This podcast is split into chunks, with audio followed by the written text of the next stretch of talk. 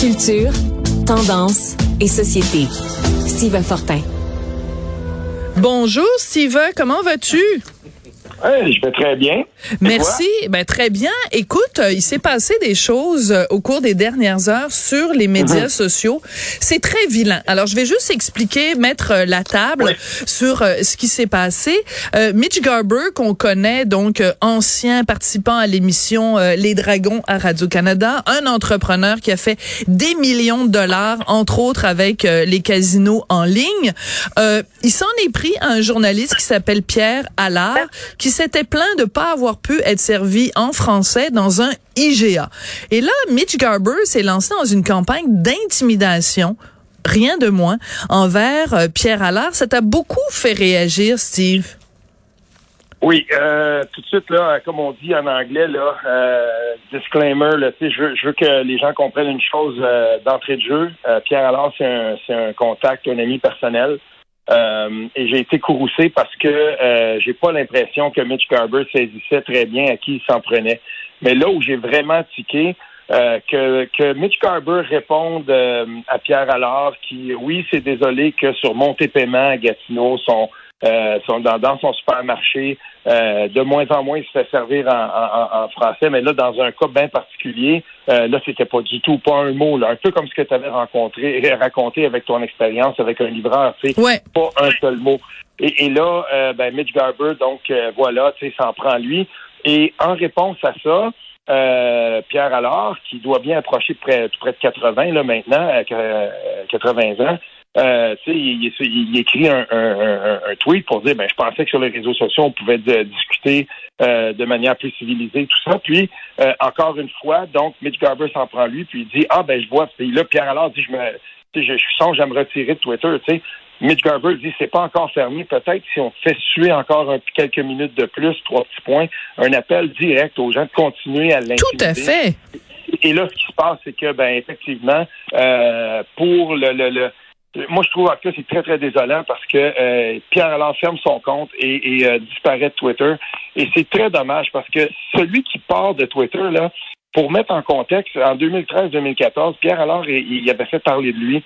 Euh, ça faisait 43 ans qu'il était au journal Le Droit, une institution en Outaouais euh, et, qui faisait partie de la grande famille des, journaux GESCA à ce moment-là. C'est bien avant que ces journaux-là soient avalés par euh, plus tard là, par euh, Jessica, mais euh, je veux dire par Groupe Capital Média. Mais il apprend donc que ses patrons des démarrais vont éventuellement faire disparaître ces journaux régionaux-là.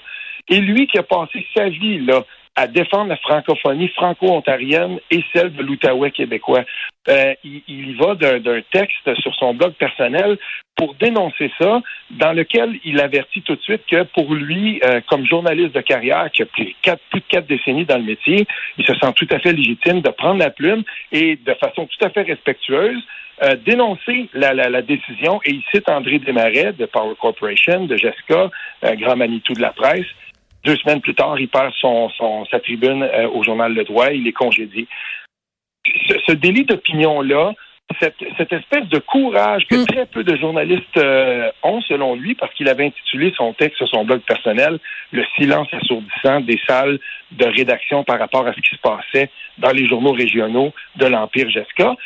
C'était un titan. On lui a remis le prix Oliver Asselin euh, en journalisme à la Société Saint-Jean-Baptiste. Je veux dire, c'est un, c'est un battant. C'est quelqu'un qui est tout l'envers d'un intolérant.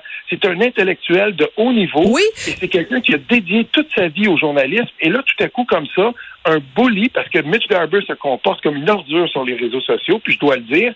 Et, et comme ça, il, il sait très bien, il voit les commentaires.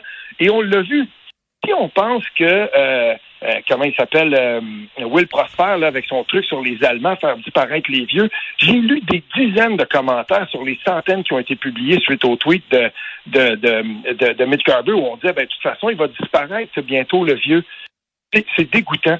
Et c'est proprement dégoûtant. Et comme ça, Mitch Garber, cette espèce de, de bully sur les réseaux sociaux, ben, il fait disparaître quelqu'un qui est euh, idéologiquement, qui pense pas comme lui. Et c'est cette façon de vouloir faire taire ceux qui ne pensent pas comme nous, ben, on, voit là un exemple de quelqu'un qui a une tribune puissante, quelqu'un qui a quand même un certain standing dans la société, dans le monde des médias en général, qui a euh, réussi à réduire au silence à force d'intimidation quelqu'un qui ne pensait pas comme lui. Je trouve ça très triste et il faut le dénoncer. Absolument. Et je, et je me joins à toi pour le dénoncer. Mhm. Et euh, c'est qu'en fait, en plus, en faisant ça, on n'a pas cette discussion qui, selon moi, est essentielle, qui est la suivante. Comment se fait-il qu'en 2022, on n'est pas au centre-ville de Montréal, comment ça se fait qu'en 2022, mhm.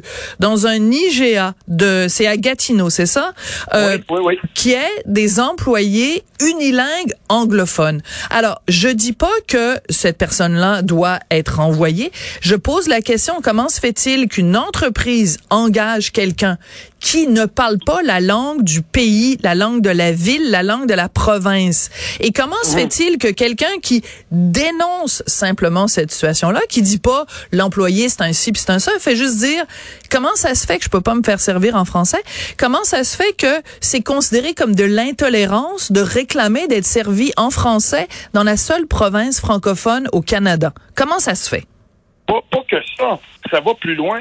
On a réduit au silence tu te souviens quand Martin Petit avait fait la même chose? Qu'est-ce qui s'est passé à un moment donné à force de recevoir des, des vingtaines et des vingtaines de commentaires haineux? Petit cadenas sur le compte, j'en ai plein mon casque.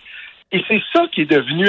Toi et moi, là, on est dans les médias, puis c'est pas pareil. On, fait de l'opinion, puis euh, il y a pas de. ça vient avec, comme je dis, ça vient un peu avec le territoire. Mais je veux dire, Martin Petit est humoriste. À un moment donné, il s'est assez. Oui, Pierre Allard était dans les médias, mais il est retraité. Il a tout donné là-dedans. Puis cette vague-là, cette espèce d'effet de meute-là euh, sur les réseaux sociaux, euh, quand ça s'engage, c'est très difficile à un moment donné d'être capable de d'assumer tout ça. Et, et c'est ça qu'il faut dénoncer. Il n'y a plus de discussion possible, il n'y a pas de débat possible. Et pourtant, tu posais la question, euh, Sophie, euh, quand, quand, quand tu as placé justement ton, ton commentaire par rapport au livreur, tu disais pourquoi la compagnie ne sensibilise pas ses employés, quitte à leur apprendre des rudiments? On parle même pas d'un français conversationnel. Mm. Celui qui fait en sorte que tu es capable d'aller livrer, et, et c'est pas vrai qu'on dit pas un mot aux gens qui viennent livrer de la bouffe. Là. Ça, il faut arrêter ça. Euh, mais être capable simplement de dire merci, oui, euh, pour boire ou je sais pas moi, tu sais, les quelques mots.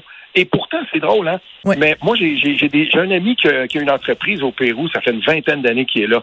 Mais je vais te dire une chose, pour opérer en Amérique du Sud, si tu connais pas des rudiments de la langue, tu n'opéreras pas. Mais non, c'est sûr. pour tous les gens que je connais qui ont des entreprises Tout à fait. par le monde. Je suis d'accord avec toi, c'est... de la langue. C'est simple. C'est la base, c'est la base. Et puis, euh, ben moi, c'est ça. Je faisais un commentaire sur Uber Eats en disant comment ça se fait que le livreur est même pas capable quand il m'appelle au téléphone pour me dire qu'il est en bas chez nous, puis qu'il faut que j'appuie sur le bouton pour le laisser entrer. Comment ça se fait qu'il est même pas capable de dire bonjour madame, je travaille pour Uber Eats. Comment ça se fait qu'il répond au téléphone en disant hi, hi, I work for Uber Eats.